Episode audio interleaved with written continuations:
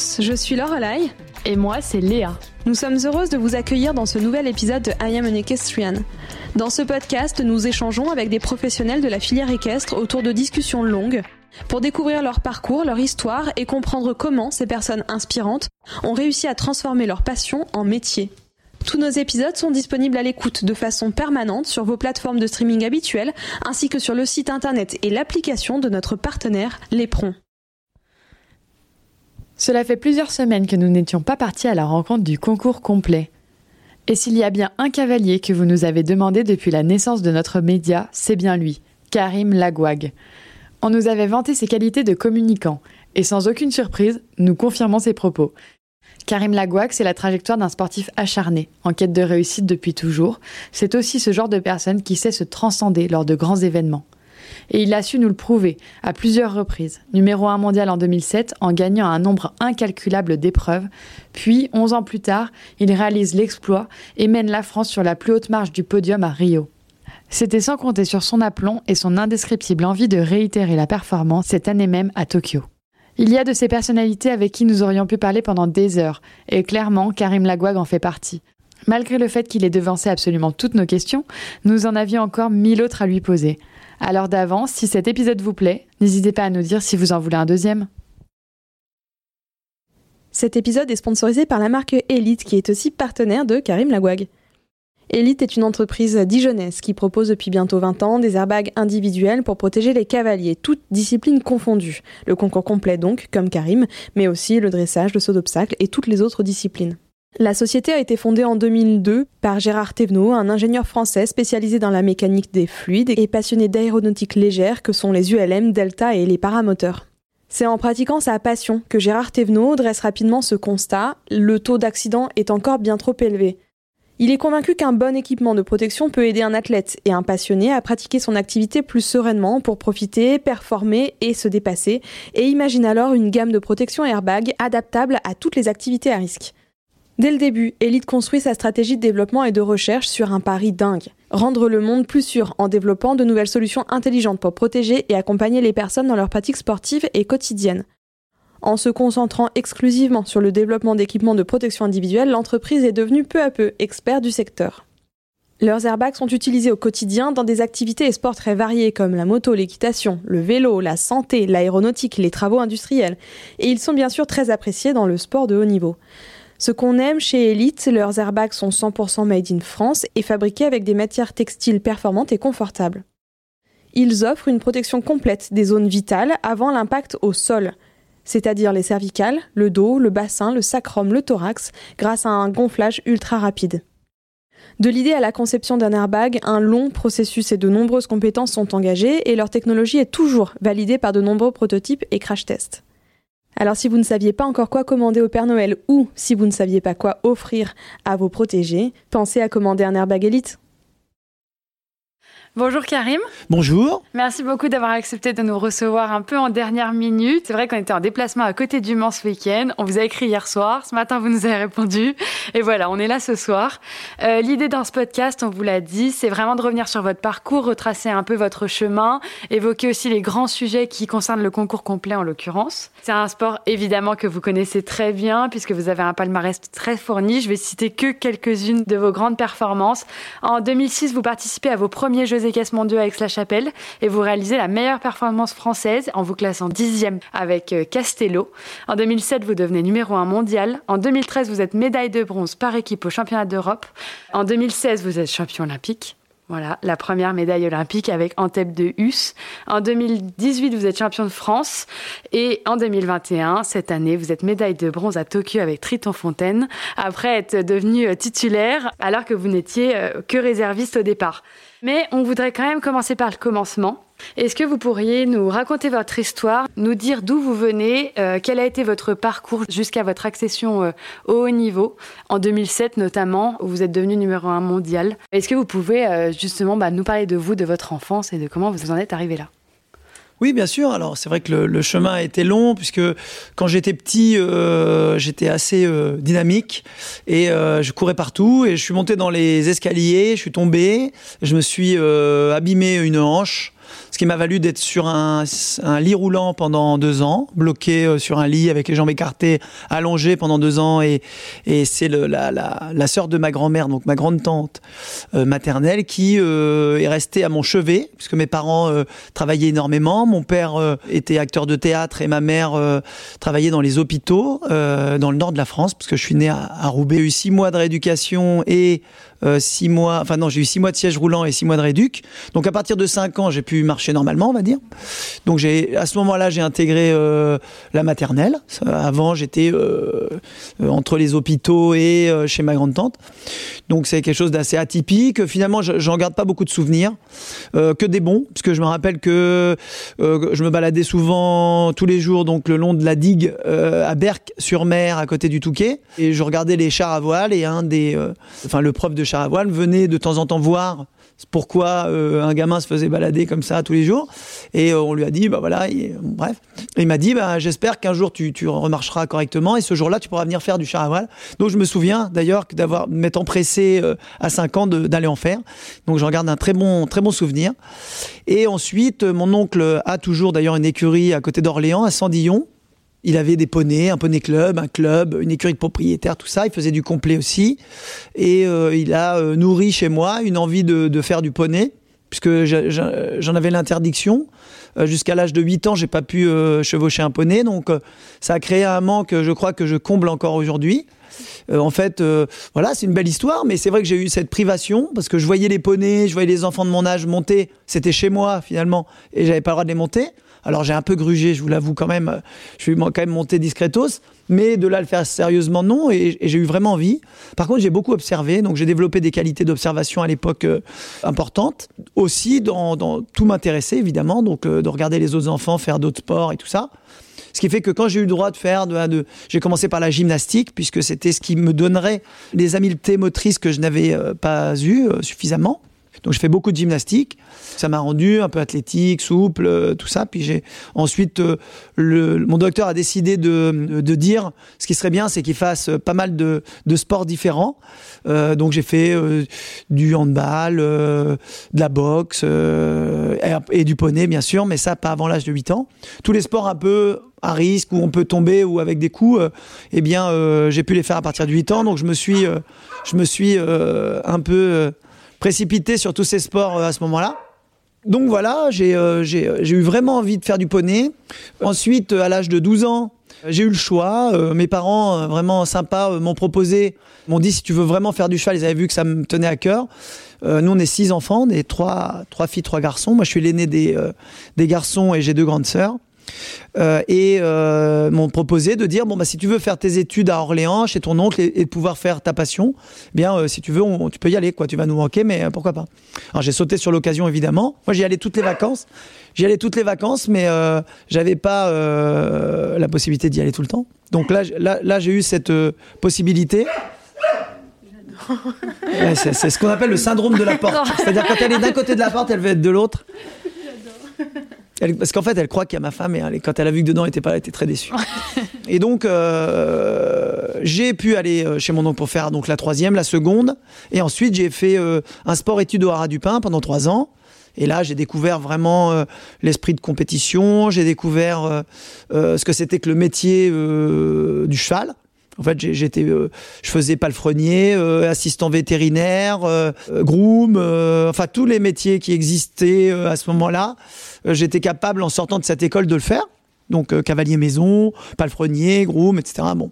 Et ensuite j'ai fait mon monitorat, mon instructorat euh, dans la foulée chez, chez quelqu'un qui s'appelle, qui s'appelait malheureusement, il est décédé, Gildas Donou, qui a été un prof extraordinaire, qui était à Compiègne à l'époque et qui a ensuite a été faire ses vieux jours en Bretagne, puisqu'il était breton. Alors on sait que les Bretons tiennent vraiment à leur, à leur retour aux sources.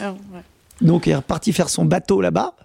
Et euh, donc m'a beaucoup appris, euh, voilà, beaucoup de techniques. Je suis rentré ensuite chez mon oncle euh, à Sandillon et voilà, j'ai eu la possibilité de petit à petit m'améliorer. Alors je rentrais déjà tous les week-ends, enfin régulièrement pour pour monter des chevaux chez mon oncle. J'avais fait un petit laps de temps entre mon sport-études et mon monitorat. J'avais aussi passé un an et demi ou deux chez mon oncle, donc ça m'a aussi mis vraiment dans le, dans le coup de, du haut niveau tout en sachant qu'en fait au départ mon oncle faisait lui du haut niveau puisqu'il a fait des pré-olympiques, euh, il était dans listes, il a fait les championnats de France, etc. Pierre de France donc. Et euh, moi j'ai récupéré en fait, j'ai fait l'inverse de ce qui se passait à, l'époque, c'est-à-dire que tous les chevaux qui n'allaient pas pour le complet, moi je les récupérais pour faire du saut avec. Donc j'ai commencé par le saut finalement, euh, avoir beaucoup de chevaux parce que ceux qui trottaient pas, enfin qui n'avaient pas d'allure, mais qui sautaient, bah, je les avais. ceux qui n'avaient pas assez de sang pour, ou pas assez de courage, eh bien, euh, je les avais aussi. Donc, je me suis retrouvé avec pas mal de chevaux de saut. J'ai fait notamment bah, les 6 ans euh, à Fontainebleau, euh, des 135, etc. Donc, des, belles épreuves pour, pour quelqu'un de 17 ans, 18 ans. Et puis après, je suis retourné chez mon oncle après mon monitorat instructorat. Et j'ai bénéficié, je dirais, d'une usine, d'une usine à chevaux, puisque je me suis retrouvé avec, en très peu de temps, je me suis retrouvé avec 37 chevaux de compétition. et c'est vrai qu'à l'époque, on était c'était une autre époque justement, et on n'était pas nombreux pour, pour s'en occuper, on était trois, donc ça faisait beaucoup de travail. Par contre, moi, ça me passionnait, j'étais tout le temps en concours, enfin, j'ai, je sais pas combien de parcours j'ai pu faire par an, mais c'est, c'est surréaliste. Je sais pas si, si j'ai été égalé euh, peut-être par euh, mon prédécesseur, euh, mon successeur, pardon, qui est Mathieu Lemoine. Moi, quand je suis parti m'installer avec ma femme Camille, eh bien, lui, il a, il a pris mon poste. Et donc, il a certainement dû aussi en faire beaucoup.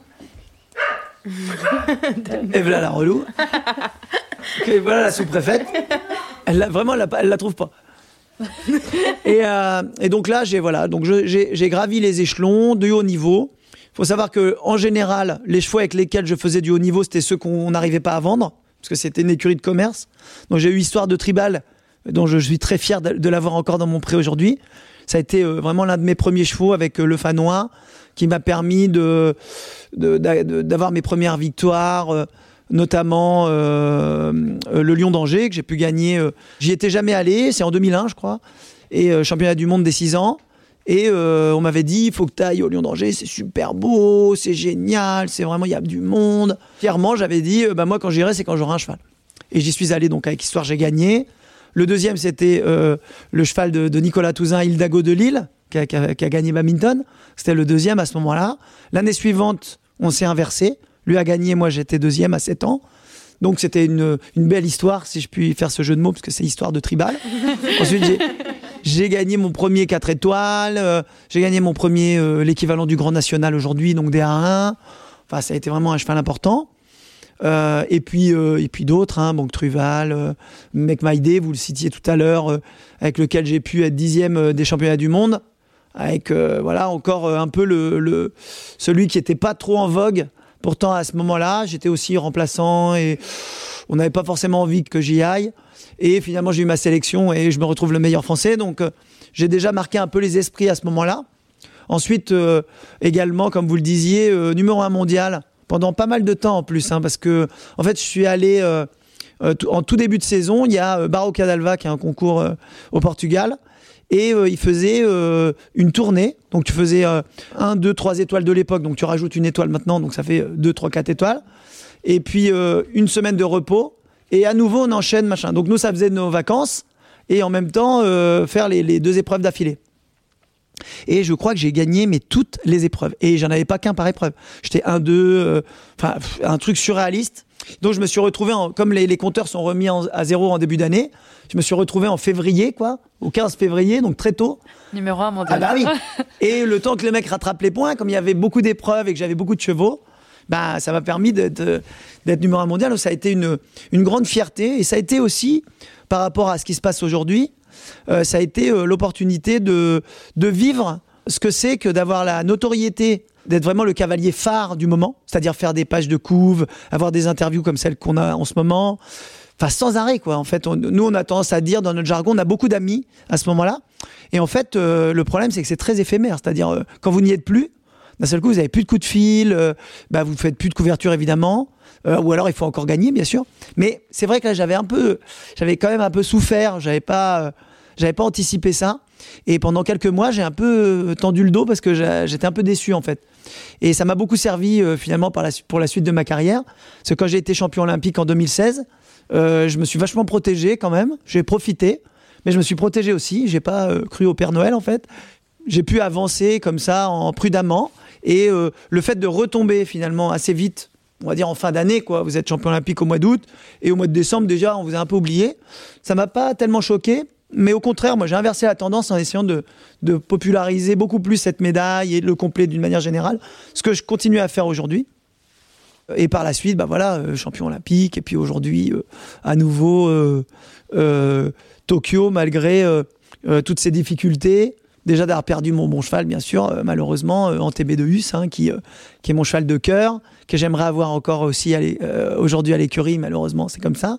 mais j'ai pu, non pas le remplacer, parce que c'est un cheval irremplaçable, mais trouver un nouveau cheval pour, voilà, en, en Triton Fontaine, et d'avoir quand même une médaille. Donc, voilà, c'est une, c'est une histoire avant tout d'équipe parce que voilà, moi tout seul, euh, tout le monde le sait, je suis pas très fort.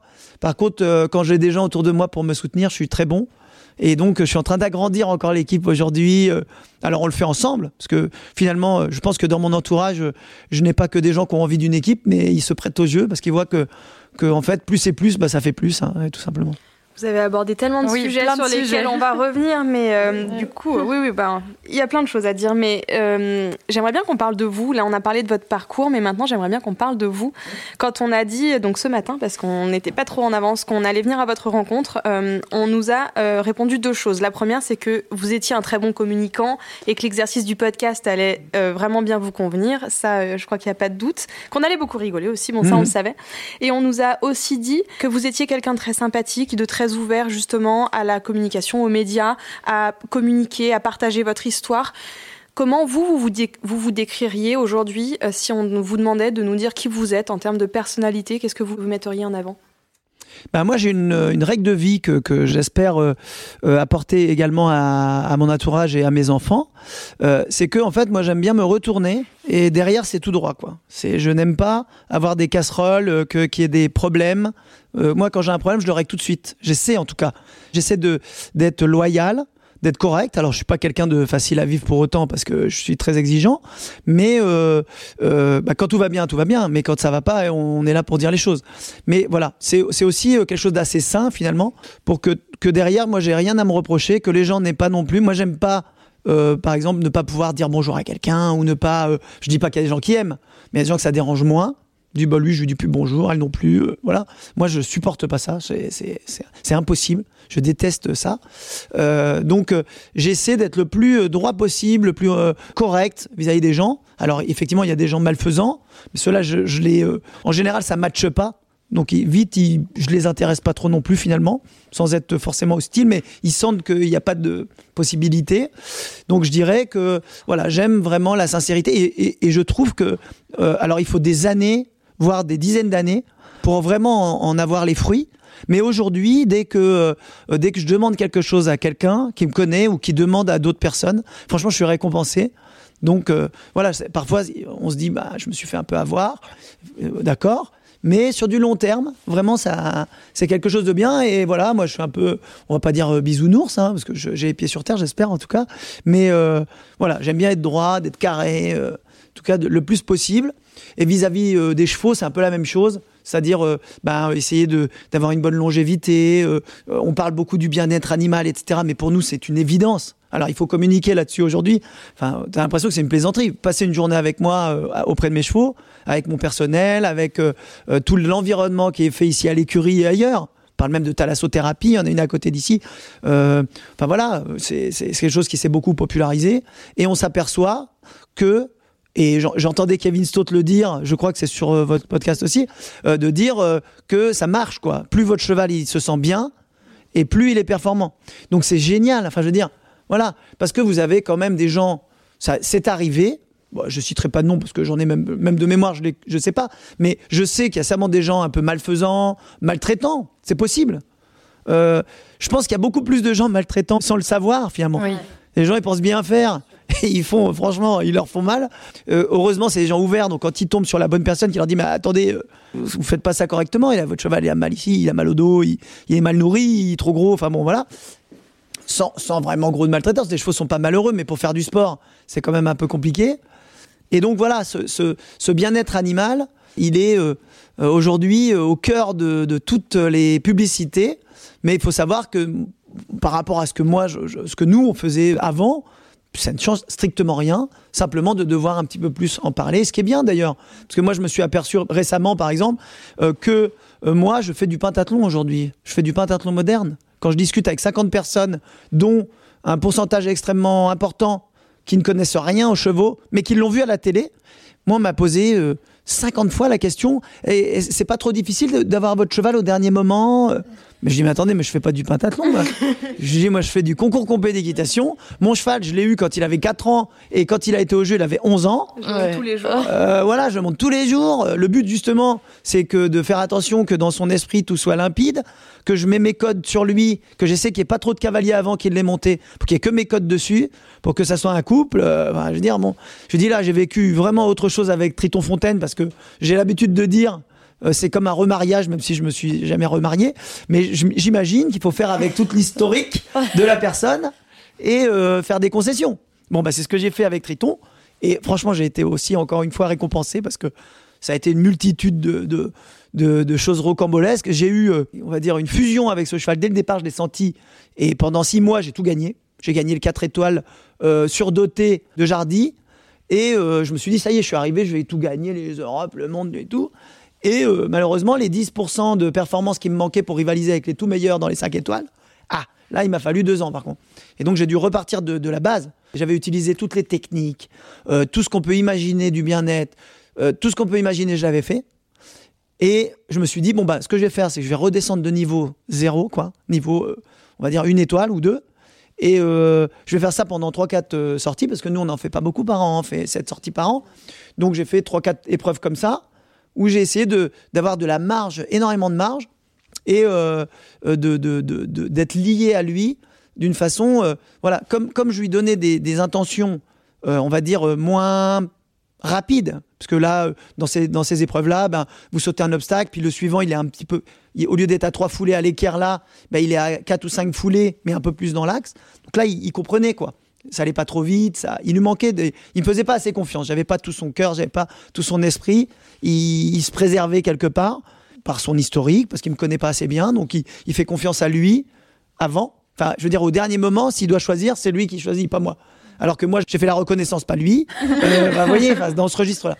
Et donc, bah, et ça a marché. Et c'est la raison pour laquelle euh, aussi euh, j'ai pu être sélectionné et, et avoir euh, cette possibilité d'avoir cette médaille. Donc j'ai été à nouveau récompensé bah, grâce à l'écoute, grâce voilà c'est beaucoup de choses euh, que j'ai envie de dire aujourd'hui parce que vis-à-vis du grand public surtout peuvent pas imaginer tous les sacrifices que l'on fait pour nos chevaux. Et d'ailleurs j'ai un coach physique moi depuis euh, et mental depuis 2016 et il a écrit un bouquin en disant le cavalier, ce sportif qui s'ignore tant. Parce que vous demandez à tous les mecs de haut niveau, euh, maintenant, c'est un peu la mode quand même, de, la mode, si je puis m'exprimer ainsi. Euh, c'est normal, on va dire, maintenant de faire du sport à côté, même s'il y en avait qui le faisaient déjà, mais globalement, euh, à mon époque, quand j'ai débuté, en tout cas, c'était pas trop, c'était pas trop le cas.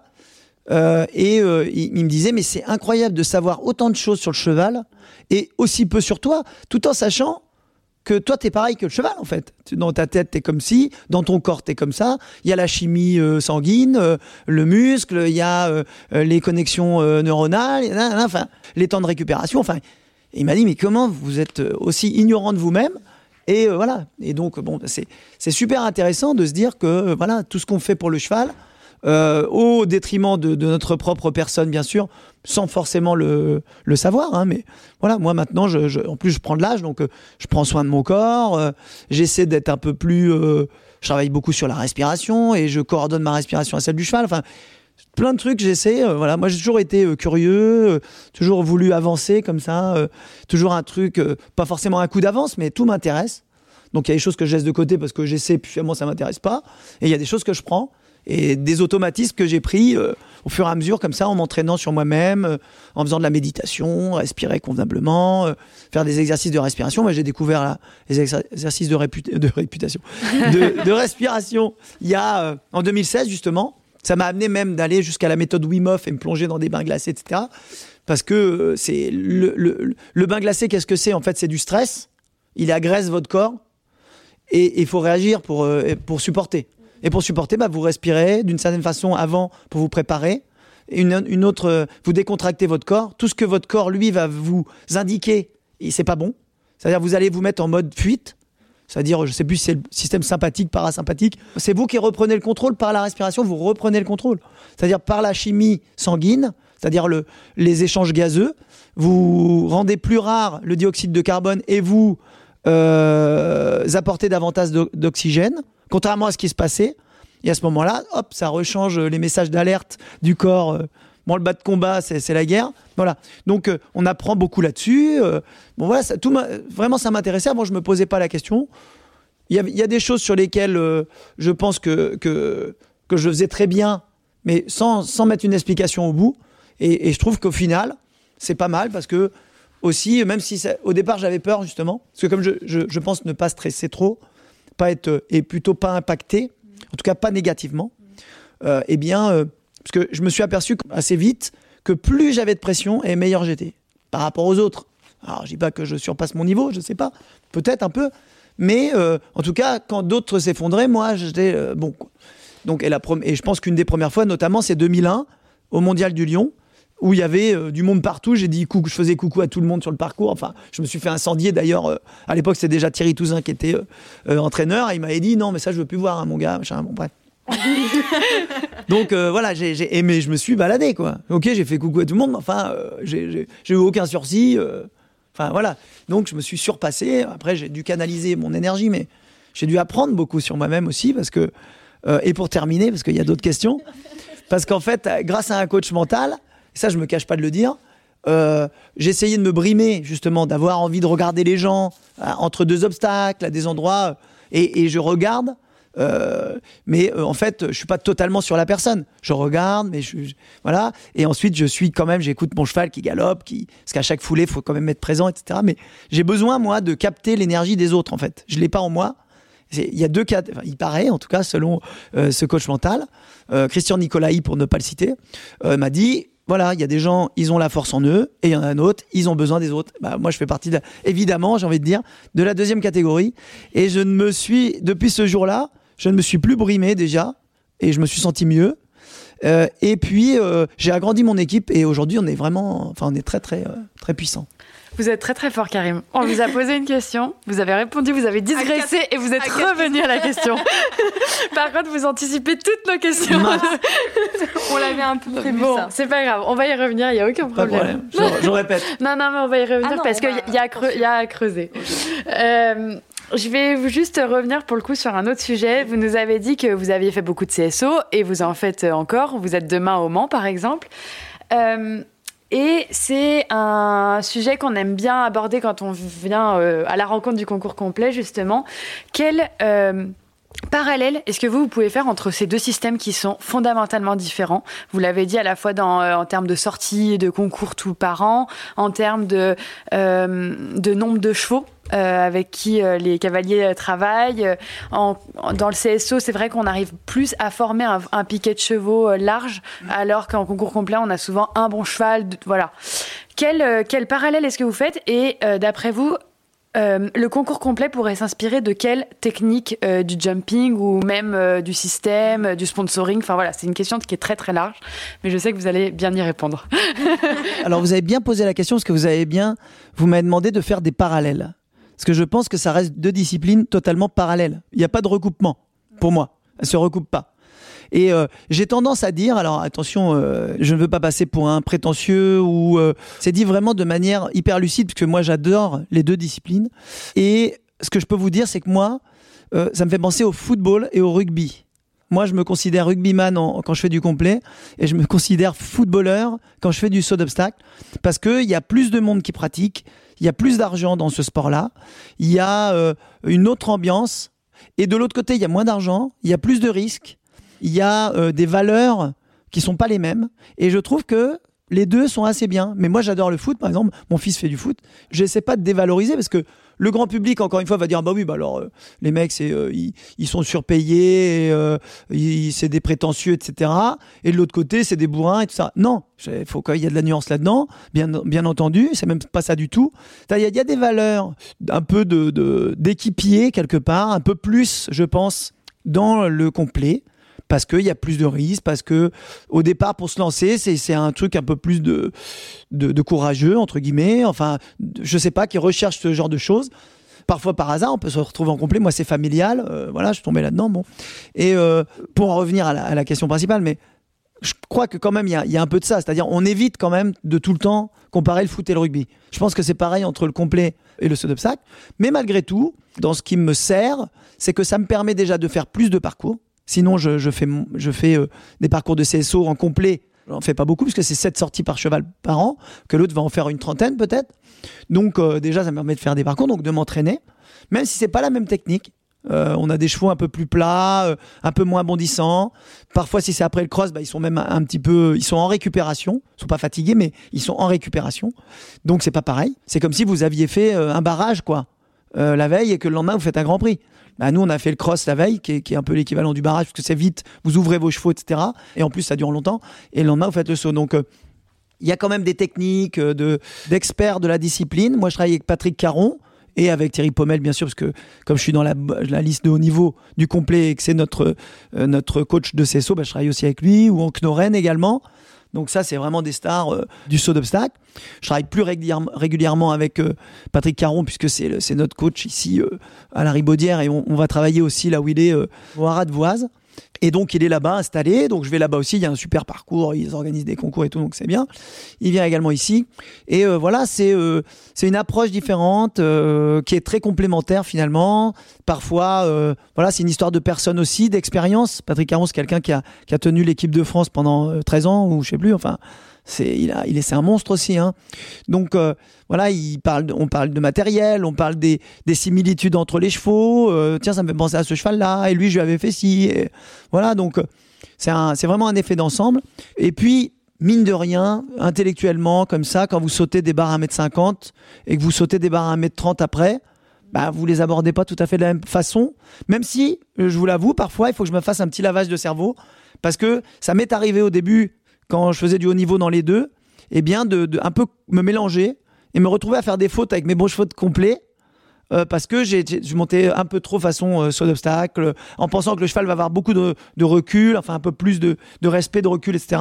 Alors que là, bah non, il est plutôt courageux, beaucoup plus courageux. Et, et lui, il faut lui dire au contraire, lui donner des codes en lui disant attention, il y a, y a des obstacles et tout, et lui dire oui, oui, euh, je fais attention, tu vas arrêter. tac.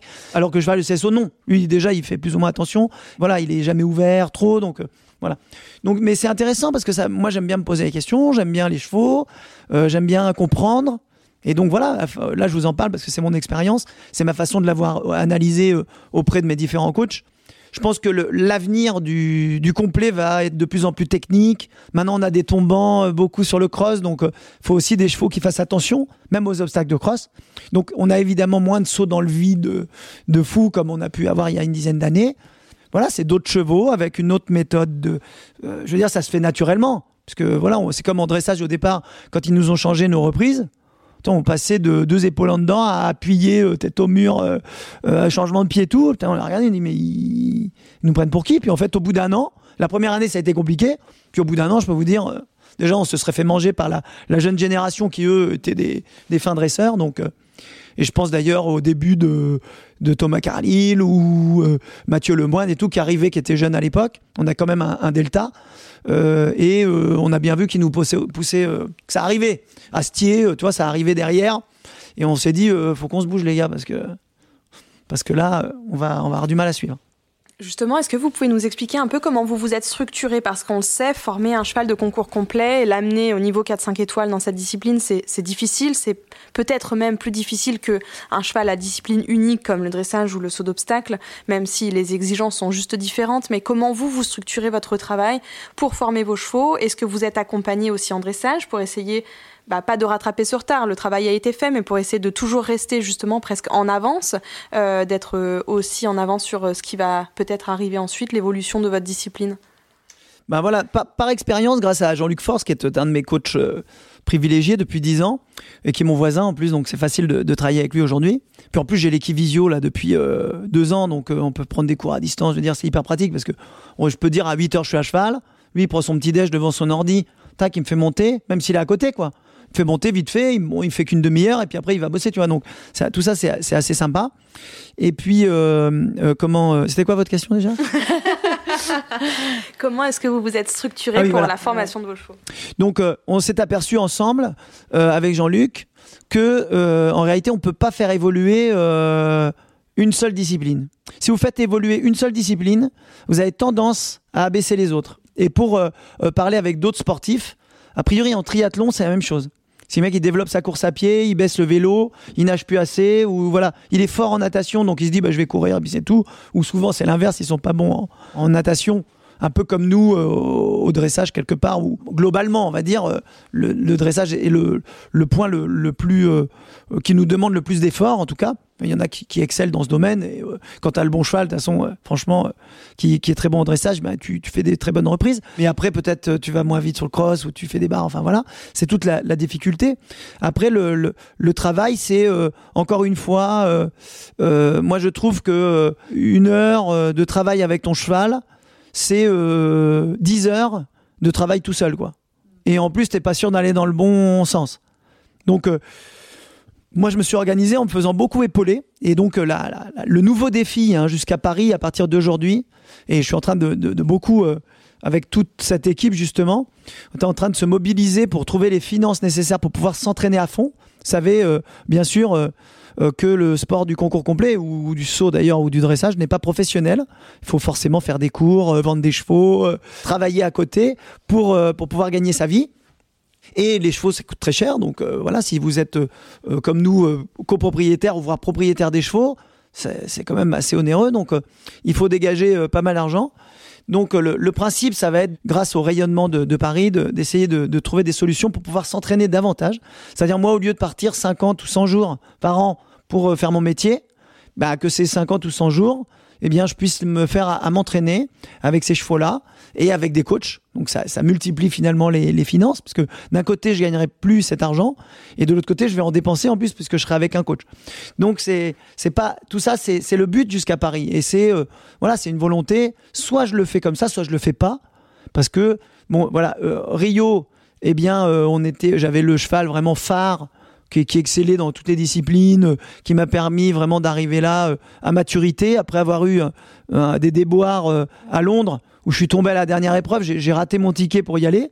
Et j'étais d'ailleurs premier remplaçant et puis finalement je suis pas allé. Ça m'a mis les dents, euh, j'avais la rage grave et euh, ça m'a donné la, moelle de m'organiser, de me de, m'interroger. Après moi, encore une fois, je suis du genre à- si j'ai un genou au sol, je suis pas sûr tout seul je me relève. Je crois pas. Je pense qu'il faut quelqu'un pour m'aider à me relever. Donc j'ai toujours une équipe euh, qui est top pour ça, que ça soit ma femme ou des propriétaires ou des coachs qui sont là pour me tout le temps me rebooster, me galvaniser. Et puis après moi, si je vois la lumière rouge au bout du tunnel, moi je fonce. Il n'y a pas de problème. Par contre, si je l'ai pas, je suis un peu, j'ai du mal à me connecter. Toujours est-il que voilà, on a cessé de s'entourer et euh, donc euh, on a eu bah, Jean-Luc qui m'a beaucoup fait évoluer. hein. Jean-Luc, ça a été une, il y a 10 ans donc, hein, ça fait un bail quand même. Et il m'a dit, euh, voilà, je lui ai dit, je lui ai demandé s'il pouvait me faire travailler. Il m'a dit, écoute, il faut que je réfléchisse. Il est venu me voir, il m'a dit, bon, j'ai réfléchi, ouais, je veux bien. Par contre, va falloir que tu te remettes vraiment en question parce que sinon ça matchera pas quoi. Alors je lui dis, bah, qu'est-ce que tu veux dire? Il m'a dit, parce que je pense que c'est des bases qui te manquent? Mec, j'étais quand même, euh, je venais d'être euh, numéro un mondial et tout. euh, je dis, ah, je manque des bases. Il me dit, euh, tu vois, tu tricotes un pull, il te manque 4-5 mailles, puis tu continues à tricoter, toi. Mais il dit, quand tu regardes en bas, il y a toujours le trou. Et tu peux pas juste te reboucher comme ça. faut détricoter tout, reboucher là et remonter. En gros, quoi. Donc il me dit, ça va être pas facile. Moi, euh, pff, à cœur vaillant, euh, rien d'impossible, euh, oui, bien sûr, sans problème. Mais à vivre, pff. Donc j'ai un peu souffert parce que je comprenais tout à fait ce qu'il me disait. Il me disait que c'était sur la bonne voie, etc. Bon. Et euh, à un moment donné, j'avais des contre-performances, c'est-à-dire je gagnais des épreuves que je gagnais pas, mais, mais je tombais ou je ratais des trucs que je ratais pas, quoi. Mais sauf que le ratio était pas toujours euh, équitable. Parfois, je ratais plus que je gagnais, donc euh, je en voulais pas, mais un peu. Voilà. Je, disons que à ce moment-là, je me posais la question de dire euh, je vais dans le mur ou, je reprends l'ancien système. Disons, ça marchait quand même, tout en sachant que l'évolution, c'était le. Il y a 10 ans, c'était vraiment le cap où le dressage s'est levé en plus. Enfin, donc euh, bon, j'ai quand même eu vachement le doute. Honnêtement, hein, j'ai voulu arrêter. Et c'est ma femme et la propriétaire d'Antébé, Punch, tout ça, Agnès Sellerier, les deux surtout, qui m'ont dit mais mais nous on le voit, tes progrès, mais nous on les voit, on les voit vraiment. On comprend que tu sois déçu. Mais fais attention en tout cas de pas te faire mal. Mais honnêtement, on a discuté avec Jean-Luc, t'es pas loin et, ça serait pas bien d'arrêter maintenant. Ils m'ont en plus piqué au vif, donc j'ai dit bon, allez, j'ai dit je, continue. Euh, et en fait, finalement, 3-4 mois plus tard, euh, j'ai eu un déclic, tout simple. Enfin, tout simple. J'ai eu un déclic. C'est un truc de fou, quoi. Euh, je prends mon premier cheval. Et en général, moi, je, monte le premier, celui qui est facile, quoi. Celui le plus facile de l'écurie. Comme ça, je m'échauffe. en même temps, je prends. Ça me donne envie. Alors que je sais, je discute avec pas mal de, mes collègues et ils disent, moi, je prends le pire, comme ça, au moins, il est fait, quoi. Moi, non, je, préfère le de cool. Ça, ça me lance ma journée et tout. Je prends le premier. Putain, bien, quoi. Bien, bien, bien. Je, je me sens bien, il est bien. Super. Mieux, quoi. Bon, je continue, je prends le deuxième, je prends déjà moins commode. J'y vais, tout, je fais ma reprise de dressage, je merde. Et drôlement bien, j'avais ma cavalière de l'époque, je dis tu veux pas prendre ton téléphone et puis fais des rushs là quand même, des, fais un trop moyen, un truc, une transition que je faisais pas trop bien avec. Puis après je prends le trublion de service euh, punch de l'esque bien sûr, que j'adore, hein, mais qui, qui, qui, est, qui, est, extrêmement intelligent et très malicieux. C'est mon, c'est mon binôme. Hein. Il, parfois, euh, je ne sais pas qui est l'autre. Euh, je crois que c'est celui qui m'a attrapé la capuche quand je suis rentré dans les écuries. C'est bien possible. il est... Non, c'est vraiment un amour de cheval, mais c'est un, un, testeur. Il... Tu lui laisses un endroit ouvert, il va dedans tout de suite. Il réfléchit même pas une seconde. Il te fait croire qu'il va pas le faire, mais il le fait vraiment. Donc euh, voilà, il faut rien lui laisser passer quelque part. Faut, faut être faut pas, faut pas le fermer, sinon il, il aime pas. Faut le mener par, le bout du nez, mais intelligemment. Bref. Et euh, donc je le prends lui. Mais quand je te dis nickel, c'est nickel, quoi. Et vas-y, j'ai fait toutes les curies. J'avais 22 chevaux à l'époque. Je les ai tous montés dans la journée. Avec des rushs et trucs et tout. Et euh, je l'ai encore dans mon téléphone, là. Euh, j'envoie un message à Jean-Luc avec tous les rushs. Enfin, avec pas mal de rushs. En disant, je sais pas ce que j'ai aujourd'hui. Ils vont super bien. J'y arrive, quoi. Et en plus, je disais, je disais à Jean-Luc, et ça le mettait hors de lui, et pourtant il en faut, hein, parce que c'est un mec très patient. Il, euh, je lui ai dit, écoute, quand t'es là, j'y arrive, et quand t'es pas là, j'y arrive pas. Et ça le saoulait. Il dit, mais moi, je suis pas un bon enseignant si tu me dis des trucs comme ça et tout. Je dis, écoute, je suis désolé, tout. Enfin, bref. Et il me disait, mais c'est dans ta tête. Enfin, arrête, euh, vraiment. Il, il, me dit, je fais le nécessaire pour que tu sois autonome, bien sûr, etc. C'est mon rôle. Donc, me dis pas ça et tout. Bon, bref. Et il m'a envoyé donc suite à ça, il m'a envoyé un message que j'ai toujours dans mon téléphone. Il m'a mis, t'as mis un pied dans la porte, elle se refermera plus jamais. Parce qu'en fait, t'as as ouvert, quelque chose. Ben maintenant, ça t'appartient de, continuer. quoi. Et franchement, c'est exactement ce qui s'est passé. Parce que quelques années plus tard, j'ai été champion olympique et j'ai eu un côté exponentiel de l'amélioration du contact euh, que j'avais avec les chevaux qui a été euh, top. quoi. Ce qui me manquait, il me l'a vraiment comblé. Donc je lui dois beaucoup à, ce monsieur. Et derrière, voilà, ça nous a permis. Je il m'a aussi conseillé pour euh, prendre d'autres personnes, pour m'aider. Là, euh, la nouvelle euh, personne, j'espère en tout cas, et elle m'a dit oui, ça va être Maxime Collard qui, qui était au jeu et, et, qui était aux Europes, que je connaissais pas beaucoup, de la croisée sympathique, mais je ne mm. connaissais pas. Donc là, j'ai connu au jeu. En plus, son mari, je l'ai connu quand j'étais au Haras du Pin en sport-études. Donc la boucle est bouclée. Lui, c'est un chuchoteur, si je peux dire. Je sais pas s'il aime qu'on dise ça, mais c'est quelqu'un qui, fait beaucoup des débourrages, qui a une approche très euh, éthologique euh, de l'équitation. Donc, euh, c'est vraiment enfin, un couple super. J'ai vraiment matché avec eux. J'aime bien sa façon de monter, tout ça. Et je me suis dit, tiens, je, je travaillerais bien avec elle et lui confierais même des chevaux. je pense une semaine par mois, je, lui dépose des chevaux et, et elle s'en occupe. Donc, elle m'a dit oui. Donc, voilà, ça, ça va être le nouveau projet. Le but, c'est qu'il y ait une évolution parce qu'on s'aperçoit que notamment les Anglais là euh, ont une suprématie quand même hors norme. Et si on les laisse continuer, la marge, on pourra pas la combler.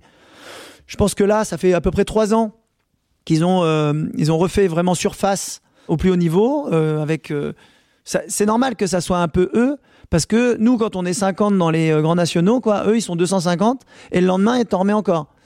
Et la semaine suivante, il y en a encore un autre. Alors que nous, c'est le mois suivant. Donc, euh, ils sont hyper nombreux. Ils ont beaucoup. Le sport, enfin, le sport du complet est vraiment très populaire chez eux. Donc, c'est un peu logique qu'ils puissent euh, être vraiment très compétitifs. Mais voilà, nous, on est aussi. Euh, nous, on aime bien cette place en tant que Français, cette place un peu derrière où on va surprendre tout le monde et, et rafler la victoire. Comme le veut la coutume, nous allons marquer une petite pause. Je prends juste le temps d'ouvrir cette parenthèse au milieu de notre échange avec Karim Lagouag pour vous rappeler de vous abonner à nos réseaux sociaux, Facebook et Instagram si ce n'est pas encore fait.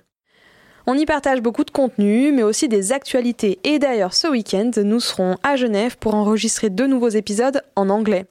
Je vous donne des indices Le premier fera ses adieux à son cheval de cœur sur la piste du CHI, et le second, je sais même pas comment vous l'annoncer tellement moi aussi ça me paraît irréel. Ce week-end, à Genève, nous aurons l'honneur, la chance et le plaisir de pouvoir enregistrer un épisode avec le numéro 1 mondial. Allez, c'est avec Karim Lagua que ça se passe aujourd'hui dans I'm Equestrian et je laisse place à la seconde partie de cet épisode.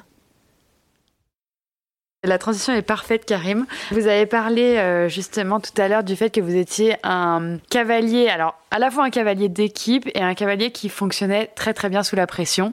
Euh, vous nous l'avez montré à Rio, à Tokyo. Quand on a préparé cette interview, on a discuté avec pas mal de cavaliers qui nous ont dit que vous étiez vraiment euh, justement une personne qui se transcendait dans les grandes échéances et à mesure que la pression augmente, que vous aviez vraiment les ressources pour aller sortir une performance. Euh, qu'est-ce que vous en pensez et d'où est-ce que ça vous vient? Moi, je pense qu'il y a un côté euh, euh, comment moi j'aime bien les gens. Déjà naturellement, j'aime bien aller vers les gens.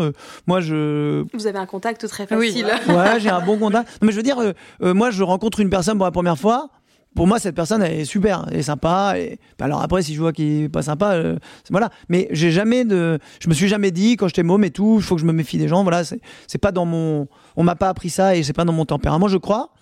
Euh, donc j'aime bien cette, ce côté. Euh, et j'en ai le besoin, quoi, ce côté un peu populaire. Et c'est pour ça, moi, quand il y avait personne dans les concours, j'étais le plus triste du monde. Et quand je suis arrivé au, Mondial du Lion, mon vieux, c'est. Euh, moi, je volais grave. 42 000 personnes sur le cross, si tu veux. Moi, j'ai. De ouf, hein. J'avais qu'une peur, c'est que mon cheval ait peur du monde, parce qu'il en avait encore jamais vu. Donc euh, voilà, mais en fin de compte, pas du tout.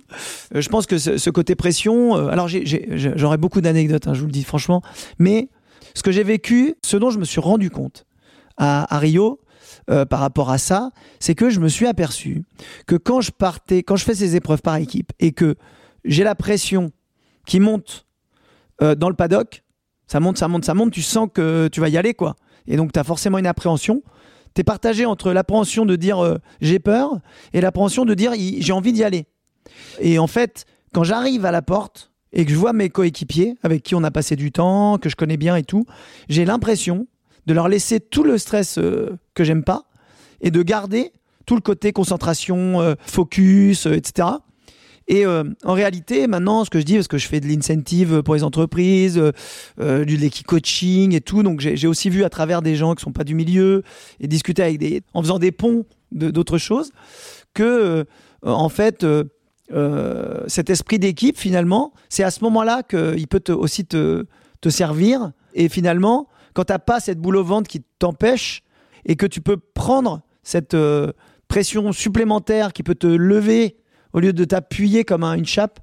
Euh, voilà, ça se travaille bien sûr, mais je pense que ça c'est très important. Moi j'ai toujours été, je dis pas que les autres le font pas, mais en tout cas moi je mets un point d'honneur, encore plus je crois depuis euh, Rio, parce que cette équipe avec Mathieu, Thibaut, Astier et même Nico, qui était remplaçant, euh, eh bien, on, a, on avait vraiment beaucoup de bienveillance tout le temps pour euh, aller voir l'autre travailler, pour donner des conseils, pour euh, dire un mot sympa. Et même Michel Asseret, Thierry Touzin, quand il voyait qu'il y en a un qui, était, qui galérait ou qui avait des doutes, il glissait un petit mot discretos à nous pour dire tiens dis-lui si parce que je l'ai vu il, a un peu galéré ce matin il était pas content avec son cheval. Mais il me dit il est top son cheval par contre. Il me dit mais moi quand je lui dis il s'en fout. Tu veux pas lui dire toi toi donc on se glissait des mots comme ça. Au début on le faisait, euh, voilà, sans se poser la question. Mais quand tu as, tout gagné à la fin que, et que tout le monde te pose autant de questions, tu fais un, retour et tu dis tout ça, ça compte. Ça compte d'aller voir les gens, ça compte de t'intéresser à leur vie finalement. Alors c'est la vie sportive, s'ils veulent te raconter leur vie, pourquoi pas. Mais en tout cas, la vie sportive, comment va ton cheval Qu'est-ce que tu as d'autre comme chevaux Qu'est-ce que tu as pensé de ton dressage ce matin Lui te demande, est-ce que tu peux me filmer? Voilà, des trucs entre nous quoi. Et ça, ça resserre mine de rien les liens. Et ça peut servir, enfin moi en tout cas ça me le fait, ça peut me servir que quand je rentre sur la piste, j'ai tout laissé aux autres. Et je peux vous dire que quand moi je suis sur le bord de piste, je fais des sourires, mais je suis pas bien par contre.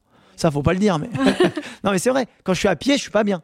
J'ai peur et j'ai la boule au ventre et je fais des sourires pour que le mec il, il voit pas que je flippe. Mais quand je pars, pas du tout. Et celui qui nous avait tous surpris et ça nous a fait rire au final parce que ça s'est traduit par une médaille d'or. Mais au départ, ça, ça faisait qu'à moitié rire, surtout l'entraîneur. Euh, il y avait eu un, souci avec Astier. Je sais ce que, je crois que je sais ce que vous avez. On en a parlé avec lui. Où Thierry s'était mis devant un obstacle de cross pour lui dire il faut le prendre de biais. Donc il avait expliqué. Nous, on était passé comme il voulait, et Astier n'était pas passé comme il voulait. Donc au bout d'un moment, il en a eu marre, s'est mis au milieu de l'obstacle, et le cheval a été forcé de prendre le biais, mais il a eu très peur de Thierry, donc il a failli dérober, et, ça l'a énervé. quoi. Donc il a, il, a, il a été voir Thierry Touzin, il a dit écoute, tu, fais peur à mon cheval, si demain il dérobe sur le cross, ça sera de ta faute, quoi, ou après-demain, quoi. Et lui, il dit, ben non, c'est parce que tu prenais pas le bon tracé. Ouais, ouais c'est ça, machin. Et donc Thierry, il a dit, euh, écoutez les gars, allez lui dire que c'est rien, que, je sais pas, vous inventez ce que vous voulez, mais qu'il se prenne pas la tête avec ça. Il a un super cheval. Enfin bon. Donc je suis allé le voir, moi, et les autres aussi, mais moi je suis allé voir. Et, il me raconte le truc. Bah, tu te rends compte euh, non, et, euh, et je lui dis, mais écoute, il a dérobé l'obstacle? Il me dit non. Et je lui dis, mais ça, t'as pratiquement aucune chance que quelqu'un se jette au milieu de l'obstacle le jour du cross, quoi. Je dis là, par contre, ton cheval, il a eu un peu peur, tu l'as ramené, il y est allé. Je dis, au contraire, je pense que tu t'es imposé sur lui, toi, tu lui as dit, hé, tu dois m'écouter. Et au contraire, je pense que c'est pour un cheval qui a des doutes, effectivement, c'était pas bien. Mais à mon avis, sur un cheval qui a des doutes, Thierry l'aurait pas fait. Je dis pour le tien, qui est quand même un vrai guerrier, une petite piqûre de rappel comme ça, je pense que c'est bien. Ah ouais, tu crois euh, En fait, c'est reparti, c'est hop, il était euh, tout allait bien, tu vois. Et euh, quand on quand il partait au saut d'obstacle, c'était à ce moment-là pas forcément le plus sûr d'entre nous et en plus il passait à la fin donc c'est lui qui avait toute la pression c'était le plus jeune il, dans le passé il avait eu quelques soucis au CSO avec ce cheval là ça faisait déjà un bon moment que c'était plus le cas mais on sait jamais à ce moment-là tu, tu sais pas quoi. Voilà. Donc Thierry euh, et Michel, euh, on en parle ensemble et tout. Euh, et il dit, vous avez pas un petit mot d'encouragement pour Astier donc si, pas de problème. Donc on, se voit les trois là. Et puis moi je lui dis bah écoute, moi je vais lui dire que que j'ai jamais vu aussi bien sauter au paddock, ce qui était vrai en plus. Thibaut dit un message du style on y croit, franchement c'est top, te mets pas la pression. Et puis le troisième un truc. Et il arrive au bord de piste et il dit à, à Michel et Thierry, il leur dit vous allez voir, je vais faire un beau sans faute. Mais c'était pas le genre à faire ça, quoi. Vous allez voir, je vais faire un beau sans faute, moi. Vous, je vais vous montrer ce que c'est euh, pour l'équipe, quoi. Putain, il est parti. Thierry s'est retourné vers nous, il a dit euh, Je crois que vous y êtes allé un peu fort, les gars. Et, alors, nous, il nous a confié parce qu'on a ressorti cette anecdote et, je crois que le truc, c'était euh, qu'il avait dit euh, qu'il allait la ramener la médaille, un truc comme ça.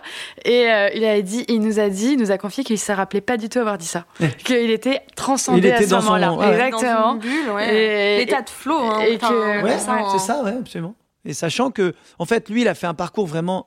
Enfin, vous pourriez vous le repasser, ce parcours de CSO il était magnifique, magnifique. Cheval a sauté super, était d'une aisance incroyable, toutes les distances super bien, machin. Et après, vous aviez l'individuel où il ressautait les mêmes obstacles, un peu plus haut, et il y en avait trois ou quatre ou cinq de moins. Et franchement, il a beaucoup moins bien monté, beaucoup moins bien. C'est vrai. Hein donc c'est pour ça, je vous dis que euh, bon, déjà, il y a eu la l'assurance d'avoir une médaille. Peut-être il y a un peu de relâchement, c'est bien sûr, mais aussi nous, on était avec lui, mais c'est pas, c'est plus pour ta pomme quelque part. Et c'est, et vous voyez, c'est là où je veux en venir, où c'est un peu différent, je crois. Et il y a beaucoup euh, de, de, gens euh, qui font euh, soit ça, soit exactement l'inverse. Que ça soit Marc Todd et comment, plus encore un néo d'ailleurs, les pauvres. Premier coup, c'était Marc Todd à Rio qui fait 4 barres, avec un cheval qui saute bien. Il fait 4 barres pour l'équipe, et il fait sans faute pour l'individuel, qui est 5 de plus et un cheval qui est fatigué, il fait pas sans faute dans le deuxième. Et euh, Tim Price. Tim Price, bon, pareil, s'effondre. Euh, et, et tu t'y attends pas. Il avait déjà fait plein de parcours avec ce cheval-là. Donc, encore une fois, ça peut être écrasant quand tu as une responsabilité, comme ça peut te porter. quoi. Et c'est pas si facile. Et je pense que qu'en France, on est, on est euh, quand même assez bon là-dedans. Et ce sourire dont vous parliez, vous ne l'avez pas que à l'entrée de piste et pas qu'avec les autres. et d'ailleurs, pas que quand tout se passe comme prévu. J'ai souvenir cette année à Tokyo, de vous voir dans l'épreuve de jumping. Rentrer dans la combinaison, peut-être pas avec la meilleure distance hmm. que vous auriez voulu avoir. Et sortir de piste avec cette faute, mais un sourire sur le visage. Vous aviez quoi en tête à ce moment-là? Qu'est-ce qui vous a traversé l'esprit comme pensée pour montrer autant de joie malgré quelque chose qui aurait pu vous frustrer énormément? C'est une distance qu'on n'a pas envie d'avoir en finale de Jeux Olympiques. Alors, je, pour tout vous dire, j'aurais quand même, il y a quand même un côté négatif bien sûr là-dedans, qui est que que pour moi, euh, je me suis pas battu euh, à fond quand même, contrairement à Nick Touz par exemple, Nico. Euh, qui lui euh, a rien lâché. C'est quoi son surnom Nick Touz. Nicolas Touzin. Et, et lui, vraiment, il a rien lâché, il reste jusqu'au bout et tout. Et pas moi. Moi, cette, cette épreuve individuelle, j'avais un cheval qui volait. Honnêtement, il volait. Et j'ai fait ça un peu facile. Et euh, je m'en suis, si vous voulez, voulu. Et, donc, j'ai appris quelque chose qui est euh, de se dire euh, on ne lâche jamais rien. Même, parce que là, finalement, c'était drôle, mais j'aurais pu faire mal à mon cheval. Donc là, c'était plus drôle. Donc on peut avoir ce, retour-là. Et donc, ça ne m'arrivera évidemment plus jamais. Mais il, il s'était pas fait mal. Il m'avait bien tiré les fesses quand même. Merci, mon, merci mon doudou. Et euh, j'ai souri en disant que, euh, en disant, alors il y avait une satisfaction d'avoir la médaille évidemment par équipe, où j'étais très fier. Et euh, c'était un sourire moqueur de moi-même finalement. Hein, il y avait, il y avait beaucoup de ça quand même, en disant, quand tu veux, quand- enfin quand t'as pas envie, t'es vraiment nul quoi. C'est voilà, c'est un peu ça quand même.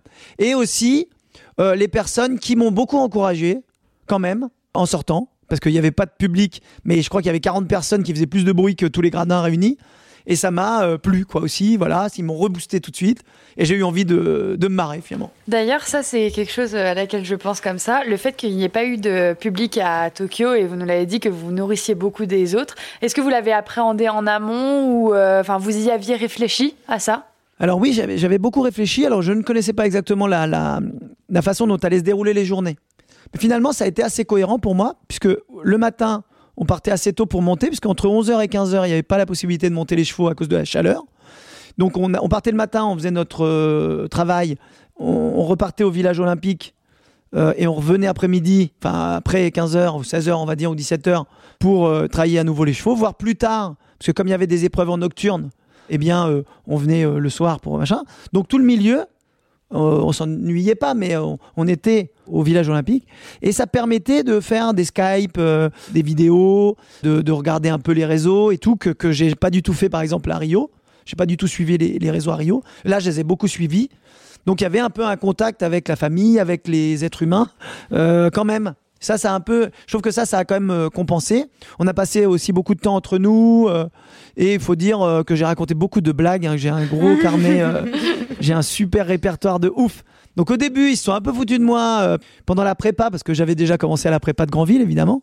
Et tout le monde euh, disait quand tu racontes une histoire, mais levez-les un peu les yeux au ciel. Mais à la fin, fin, j'ai dit bon, plus soft quand même euh, à, Tokyo, bien sûr. Et on m'a demandé. Tous les soirs, il y avait le petit rituel en sortant du restaurant pour aller euh, au village. C'était la blague, voire plusieurs.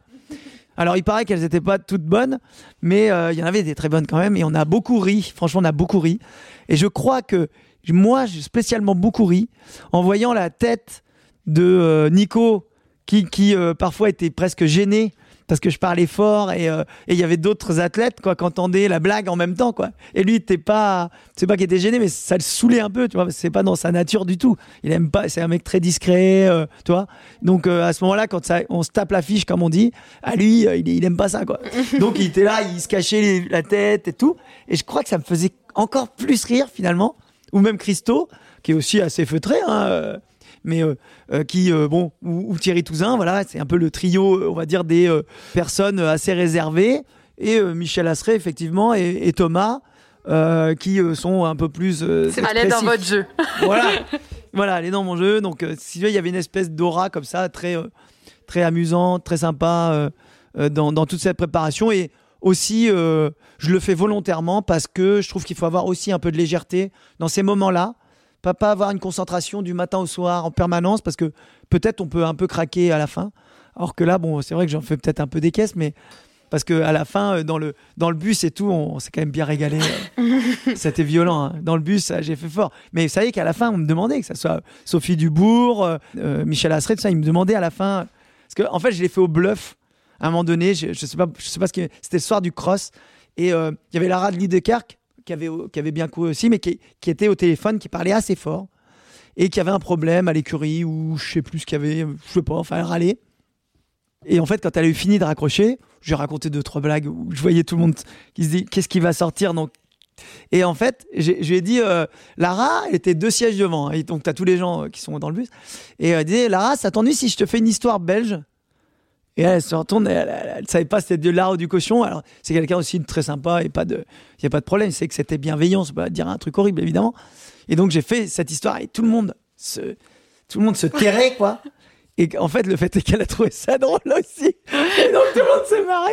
Et alors après, le truc c'était allez l'histoire dans le bus et tout. Enfin bon, voilà. J'espère qu'on sera invité à C'est Paris. rigolo. Ouais, j'imagine.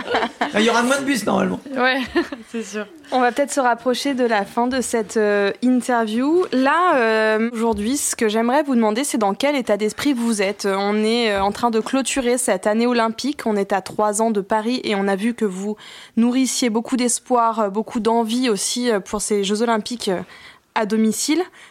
Comment vous vous sentez? Qu'est-ce que vous essayez de mettre en place à l'instant T pour essayer bah, de continuer de vous challenger, de progresser et de d'aller chercher ce peut-être ce nouveau rêve encore olympique? Alors on a euh, créé un nouveau programme euh, parce qu'on on avait euh, un peu fait un, quart de tour après Rio pour essayer de, de rendre euh, l'équipe plus performante, euh, d'avoir des nouveaux chevaux, euh, d'avancer vers euh, Tokyo qui était très, euh, très incertain. hein. C'était quelque chose de très, euh, très peu palpable. hein. Ça a été décalé d'un an. On pensait que ça, ça n'aurait jamais lieu. On pouvait pas s'entraîner. Enfin, c'était quand même un peu la misère. Mais on avait quand même décidé de- de- d'être très épaulé. On, on, a vite relancé quand on a pu reprendre nos marques en compétition, etc. Même à huis clos. Et là, on, refait à nouveau la même chose. Je crois que c'est parti encore beaucoup plus fort. Euh, Paris euh, rayonne d'une manière euh, vraiment euh, très puissante euh, en France actuellement, avec, euh, eh bien, je pense, un peuple entier qui, qui a envie quoi, que Paris, voilà, alors.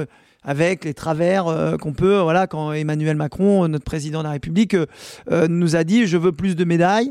J'ai vu d'ailleurs qu'une seule équipe euh, avait euh, mis euh, Monsieur Macron, ils avaient euh, deux médailles, une en or, une en argent, en disant Monsieur Macron, pour avoir l'or, il nous faut de l'argent. Donc c'était bien envoyé quelque part, parce qu'en disant bah c'est gentil de machin. Mais voilà, il y a aussi le fait de, populariser vraiment ce- cet événement. Tu sens, enfin moi je sens vraiment que le peuple français a vraiment envie que qu'on gagne, que les gens gagnent, qu'il y ait des médailles. Vraiment, je pense que c'est très important pour la population. Donc euh, il y a beaucoup de motivation autour de ça. Comme je vous le disais tout à l'heure, c'est évidemment le nerf de la guerre, c'est quand même euh, l'argent. Donc il va falloir réunir une somme pour s'entraîner. C'est vrai vous voyez les Allemands, euh, les Anglais, les Australiens, certains Australiens et tout, ils ne font que ça. Ils s'entraînent, ils s'entraînent, ils s'entraînent, ils s'entraînent. Et ils n'ont pas de métier à côté. Voilà. Moi, j'adore donner des leçons, j'adore les gens, etc.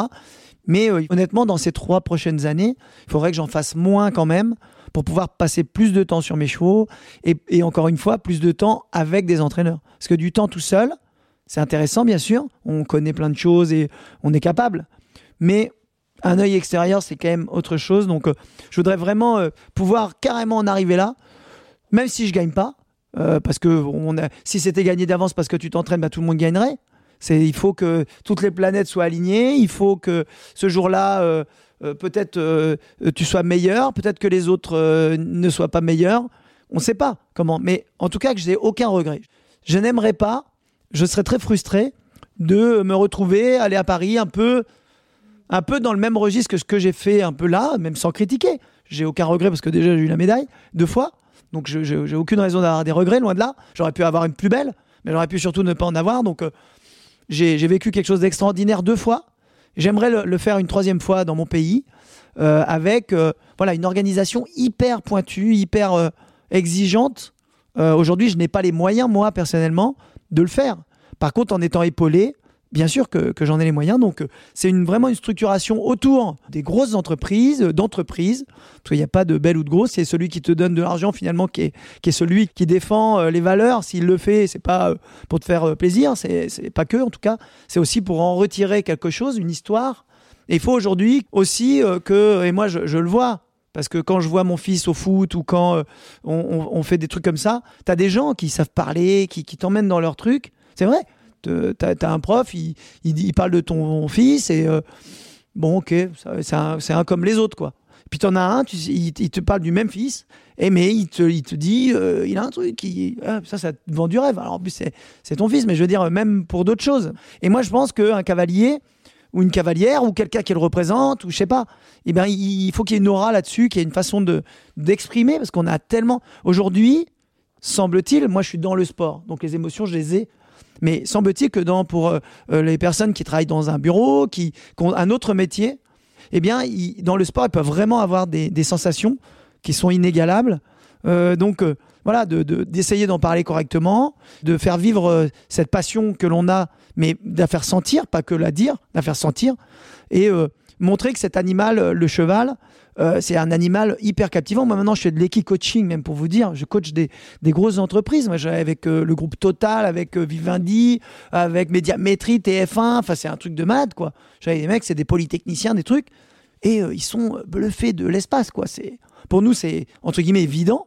Et encore, on apprend aussi plein de choses euh, parce que c'est très à pied, c'est très sur le management. Euh, et d'un seul coup, le mec, il dit on va développer les soft skills, le leadership. Euh, pour moi, c'est du japonais. Et encore, maintenant, je suis expert en japonais. Hein, mais, mais voilà, j'ai beaucoup appris grâce à ça. Et je me suis aperçu de ce qu'on pouvait procurer, en fait. Et de ce que le cheval, surtout, il est capable de procurer aux gens, qui est un animal incroyable. C'est Lui, il détecte ton rythme cardiaque à plusieurs mètres. Il peut calculer ton niveau de stress. Il te scanne d'une façon qui sait si tu si un problème ou si tu tu l'es pas. Enfin, je veux dire, ils sont hyper instinctifs, ils sont très très forts. Ils ressentent les choses. Il y a une mouche qui se pose n'importe où sur le corps, il est capable de faire trembler le moindre euh, millimètre carré de son corps.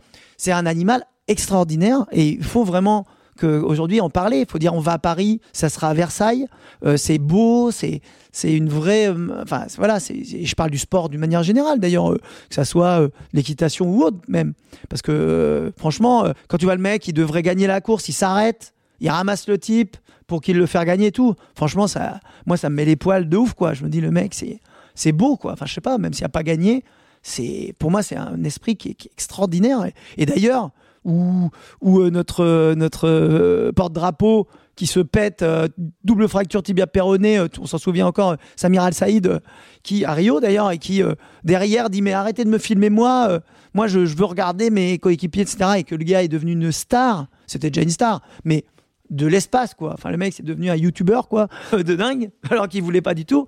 Et donc ça lui, ça l'a propulsé même lui-même ça lui a donné encore plus sa volonté de s'entraîner, de parce qu'il il, a montré ce que c'était que les vraies valeurs, et ça lui a même montré à lui-même ce qu'il était, ce qu'il représentait quoi. Je pense que voilà, il faut aller sur ce terrain-là vis-à-vis de, la population, parce que nous on est euh, entre guillemets restreint dans notre milieu actuellement, qui est déjà euh, très vaste bien sûr, mais euh, aujourd'hui, grâce à Paris, je crois, on est beaucoup plus sur une population beaucoup plus importante et il faut y aller. Parce que voilà, euh, par expérience, euh, évidemment, il y a beaucoup de euh, d'énergie, beaucoup de d'échecs, mais à la fin, si dix fois tu t'es fait entre guillemets rembarrer, mais que tu repars avec un partenaire fidèle qui va te qui va pas que te donner de l'argent, va te donner, va te montrer qu'il croit en toi, il va faire partie d'une équipe et tout, donc c'est voilà, je pense que ça, c'est, je pense que c'est l'avenir jusqu'à Paris et c'est vraiment là-dessus que je mise. Hein. On est, nous, on cravache, si je puis dire, comme des malades pour essayer d'avoir le plus de monde autour de nous et, me permettre encore une fois de m'entraîner. Tout le monde est motivé ici, que ce soit ma femme, mes propriétaires, Arnaud Camus qui, qui, qui a l'académie, euh, qui a inventé l'académie Coaching, euh, Jean-Luc Force, Guy Bessa qui est mon coach physique et mental, qui est un mec extraordinaire, il est propriétaire de quasiment tous mes chevaux. Euh, c'est invraisemblable. Enfin, je veux dire, enfin, copropriétaire, bien sûr. Nous, nous le sommes aussi. Et j'en passe. Jean-Michel Roudier, il a jugé les jeux en, en, dressage pur et il adore qu'on travaille ensemble quoi. Moi je pensais que je l'intéresserais même pas la première fois que je l'ai appelé je me suis dit bon il va il a déjà il va me faire travailler avec Triton Fontaine qui est quand même pas les allures de de Totillas quoi. Et ben, pas du tout, il adore, il aime bien l'esprit, il, me dit on va vachement on peut vachement progresser, j'ai plein de trucs à, à te dire euh, avec l'œil du, du juge, tu vois. et puis j'en passe, Serge Cornu, Thierry Pommel, Patrick Caron. toi, c'est vraiment c'est vraiment cette force aujourd'hui, je crois qu'on a en nous, euh, qui fait que euh, ça va nous hisser, euh, en tout cas je le souhaite, jusqu'à Paris. Et voilà, peut-être avoir encore un autre cheval. Aujourd'hui, j'en ai déjà quatre. Hein, c'est déjà, c'est déjà super. Moi, je suis ravi. Ah, ils n'ont pas tous passé le cap du très haut niveau. Hein. Pour l'instant, il n'y a que Triton. Embrun nous a montré de très belles choses là au Lyon d'Angers. Et voilà, si encore j'ai Dream de Viève et Eton de Hus, avec qui je vais créer une vraie complicité, jusqu'à Paris. Donc, euh, championnat du monde euh, l'année prochaine, je vous donne rendez-vous euh, avec Triton Fontaine, hein, parce que ça sera lui le, fer de lance pour cette année, enfin pour l'année prochaine, à Pratoni del Vivaro. Ensuite, championnat d'Europe 2023 au Haras du Pin, chez nous. Donc, je peux vous dire, en plus, je suis un petit pain, comme on dit. Moi, j'ai fait mes études là-bas. Donc, attention, je vais avoir les dents pour y aller. Et là, j'aurai quatre chevaux. J'espère, en tout cas, peut-être même plus. Et ensuite, les Jeux Olympiques, évidemment. Vous l'avez bien compris Je vois que vous, vous êtes motivé aussi pour, euh, pour euh, que vous l'avez en tête. Nous, on l'a en tête, évidemment. vous l'avez en tête. Et, en tout cas, je vous remercie parce que vous, vous aussi faites le nécessaire pour populariser notre sport que ce soit du dressage, du complet, du horseball, c'est pas important. Ce qui est important, c'est qu'on en parle et bien, c'est-à-dire de montrer encore une fois. Moi, je me souviens, c'était en 2016, comme on venait d'être médaillé, Kamel Boudra m'avait demandé d'aller à Hauteuil pour euh, aller avec eux commenter un peu les, courses. Et en fait, euh, c'était pas tout à fait ça. C'était en réalité, comme en complet, on a la réputation d'être des gros soigneurs euh, de chevaux. Eh bien, il avait dit Est-ce que vous pouvez, est-ce que qu'est-ce que vous avez vu, Karim, pendant ces courses bah, Je lui ai dit bah, J'ai vu des chevaux refroidis tout de suite après l'arrivée. J'ai vu des chevaux chouchoutés. J'ai vu parce que là, il y avait hmm. beaucoup de gens qui disaient bah, Il est foutu au placard et voilà. Donc c'était pas vrai évidemment. Donc moi j'étais là pour pour faire ça. Donc pareil à ce moment-là, je me suis dit Tu vois on a un message aussi à porter. C'est-à-dire entre le cheval qui est, seul dans son pré et euh, parfois on peut se poser la question quand même, honnêtement. Parce que je dis pas que d'être enfermé, euh, euh, c'est une bonne chose. Bien sûr, il y, a, plein d'idées maintenant. J'ai vu que Kevin parlait des écuries actives, etc. Est-ce que c'est compatible avec le niveau tatati, tata, ou...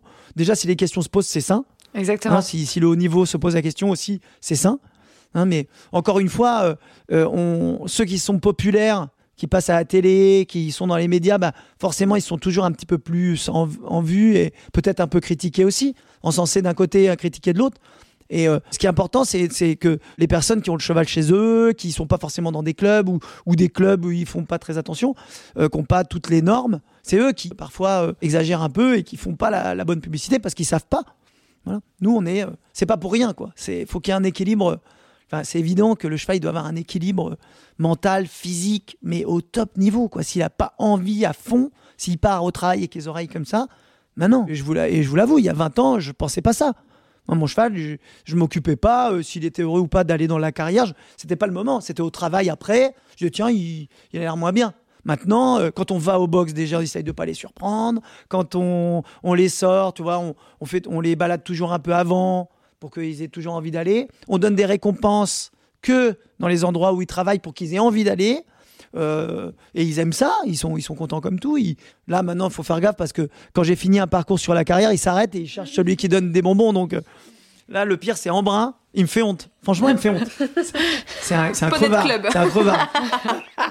Franchement, et au, au mondial du Lion, je te jure, il sort du parcours et il chope la steward à la sortie, comme si elle lui donnait un truc, tu vois. Elle, avait son cahier pour ouvrir la, barrière, tu vois. Il l'a gaulé, il faisait les poches et tout. J'avais honte. Je dis, ouais, normalement, il, il fait pas ça. Une petite pièce, s'il vous plaît, un petit sucre. C'est ce qu'on répète souvent. Là, je répondais juste sur ce que vous avez dit avant. Euh, même si on n'a pas toujours toutes les réponses, au moins on essaye euh, de les poser. Et euh, c'est ce qui fait un peu avancer le débat aussi. Donc c'est important. Puis il y a des gens, franchement, moi j'ai je me suis délecté d'écouter Kevin encore, honnêtement. Hein, j'ai écouté, euh, écouté, ça m'intéressait. Euh, Patrice euh, aussi. Je trouve qu'il y a beaucoup de choses. Je recommander Andy Booth. Andy Booth, je connais très bien. Hein. L'épisode était moi parce que génial. ma fameuse interview en anglais à l'ERM de, de, je ne sais plus ah, où. On va l'écouter. Ouais, à chaque fois qu'il me voit, et Thomas Carl, il s'en parle pour lui. Il m'appelle The Ambiance. Donc c'est pas pour rien, vous verrez pourquoi. Et je le croise, il me fait The Ambiance.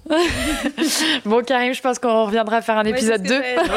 parce que. Et un 3, parce qu'on avait vraiment énormément de questions. Bon, on n'a pas parlé de préparation mentale, préparation ah bah sportive. Bah là, je veux dire, j'ai vachement de trucs à dire. et qui coaching, mais on reviendra. On reviendra. Merci beaucoup, Karim.